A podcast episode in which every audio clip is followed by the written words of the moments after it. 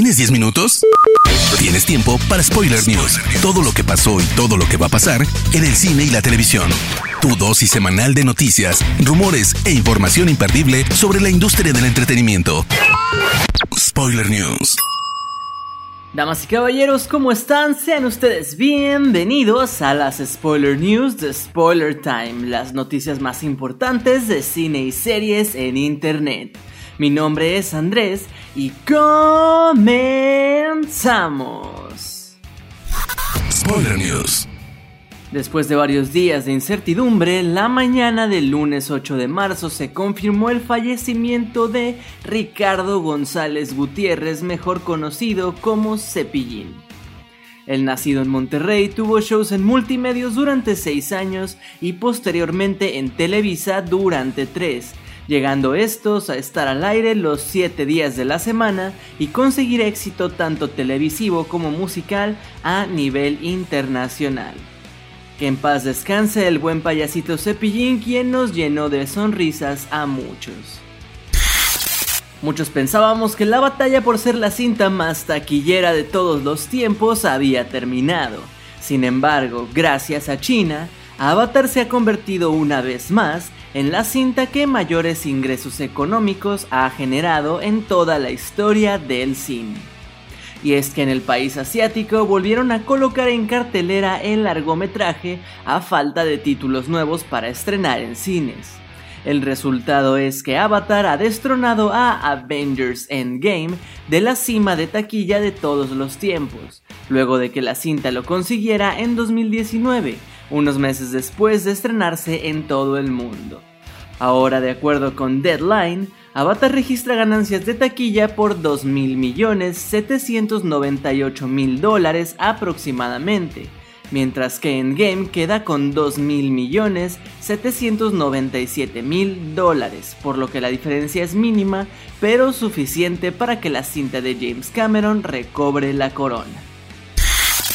Vaya situación tan inusual que ha tenido Justice League Snyder Cut, ya que varios usuarios de HBO Max en Estados Unidos pudieron acceder a la cinta 10 días antes de su estreno oficial pactado para este 18 de marzo. Esto tras un error en el sistema de la plataforma que rara vez sucede y que pone una historia curiosa más detrás de esta nueva versión de la cinta, que desde antes de confirmarse ha dado mucho de qué hablar. Todo comenzó cuando usuarios comenzaron a reportar en redes sociales que al intentar ver Tommy Jerry, la película estrenada hace poco con Chloe Moretz, y en su lugar comenzaba a correr el Snyder Cut inesperadamente. Algunos usuarios lograron ver aproximadamente una hora y media de la cinta que dura 4, pues fue más o menos lo que HBO tardó en corregir el problema. Desde que se anunció Thor Love and Thunder como parte de la fase 4 del UCM, hemos esperado con ansia ver de vuelta a Natalie Portman como Jane Foster, esta vez en un papel más importante. Ahora las primeras fotos de la actriz y su doble han sido reveladas desde el set de filmación en Australia. En una especie de altar a medio construir al que quizás se le agregue algo por medio de edición posteriormente, Jane Foster aparece en una escena en la que algo le pasa, ya que se sacude como si fuera consecuencia de alguna clase de dolor o sufrimiento, o tal vez podría ser su transformación en Mighty Thor. Tras la salida obligatoria de Johnny Depp de Animales Fantásticos, el futuro del tres veces nominado al Oscar no luce prometedor. El escándalo legal con su ex esposa Amber Heard se ha traducido en diversos golpes para el actor.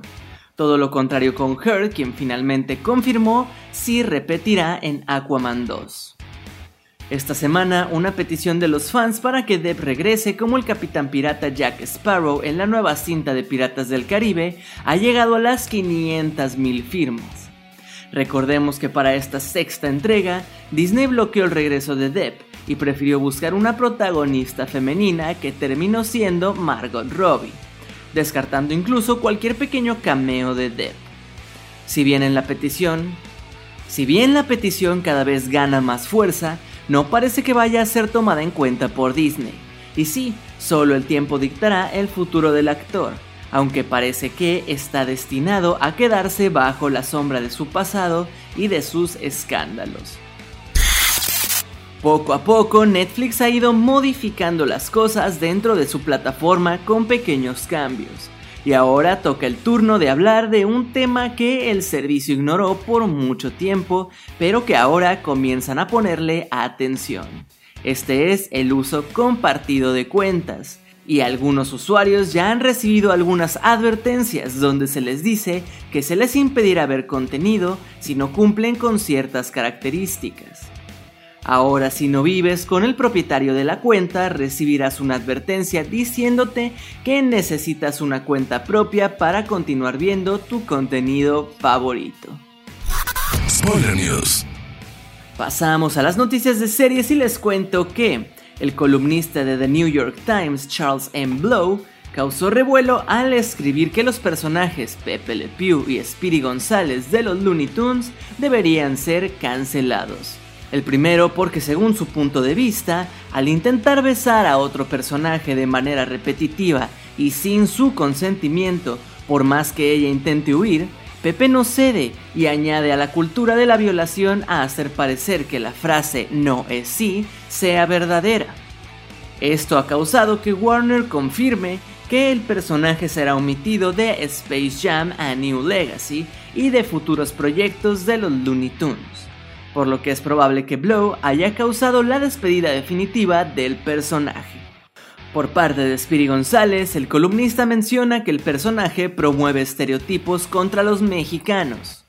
Spiri González, cuyos amigos ayudaron a popularizar el estereotipo corrosivo del mexicano borracho y letárgico, debería desaparecer. Se lee en la columna, la cual asegura que el personaje y sus amigos dejan mal parado al pueblo mexicano. En cuanto a esto, Warner no ha emitido ninguna declaración.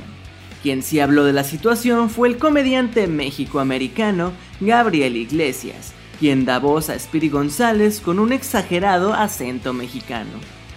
Soy la voz de Spiri González en la nueva Space Jam. ¿Me van a tratar de cancelar a mí también? No puedes atraparme, cultura de la cancelación. Soy el ratón más rápido de todo México. Sony Studios confirmó que se unirá con Amazon Prime Video para producir una serie live action de Silk, la heroína quien es mordida por la misma araña radioactiva que Peter Parker. Su historia correrá a cargo del escritor Sang Kyu Kim y aunque todavía no se sabe quién interpretará a Cindy Moon, se dice que Sony está buscando a una actriz entre los 19 y 29 años de origen coreano-estadounidense.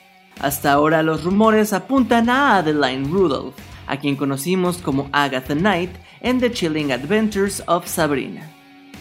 Este es el único proyecto confirmado entre Sony y Amazon, pero se dice que la productora está pensando en hacer varias historias interconectadas en un mismo universo. ¿Será que también saltarán entre el cine y la televisión como comenzó a hacer Marvel? Muchos nos preguntábamos cómo sería el live action de las chicas superpoderosas que está preparando The CW. Y ahora el proyecto ya va tomando forma, pues por fin conocemos a las nuevas protagonistas de esta historia. Chloe Bennett, a quien ya conocemos por haber participado en la serie Agents of Shield como Daisy Johnson, será la encargada de interpretar a Bonbon, la líder del equipo. Dove Cameron, quien ha alcanzado la fama gracias a su participación en la serie de Liv y Maddie y la película de los descendientes para Disney Channel, será la tierna burbuja. Y por último, la cantante de Broadway, Jana Perrault, será Bellota. El cast no suena nada mal, solo tenemos que esperar para saber cómo resultará esta historia.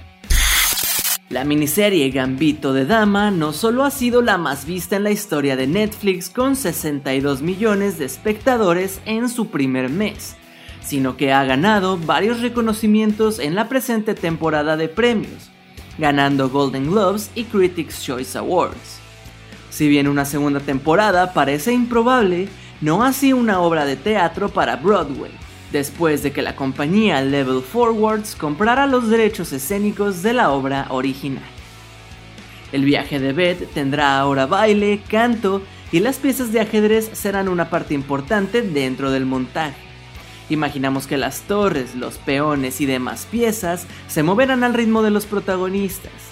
Por ahora no se tiene una actriz para interpretar a Beth. Una de las pocas decepciones que nos llevamos los fans de WandaVision es que no se confirmó nada al respecto de los X-Men, o al menos nada seguro, pero un nuevo rumor nos devuelve algo de esperanza. Según el portal de Illuminati, Marvel Studios ya está desarrollando una serie de los X-Men, que llevaría el título The Mutants, y sería un reinicio completo de la franquicia mutante para que estos personajes puedan adaptarse al UCM. Spoiler News. Hermoso público, esas han sido las últimas y más importantes noticias de cine y series de esta semana. No se olviden de seguir a Spoiler Time en todas nuestras redes sociales y a mí personalmente me pueden seguir como Andrés Addiction. No me queda más que agradecerles y nos escuchamos en el próximo Spoiler News. Chao. Termina Spoiler News y comienzas la semana informado. Te esperamos el próximo lunes a primera hora para ponerte al día en menos de 10 minutos. Spoiler News.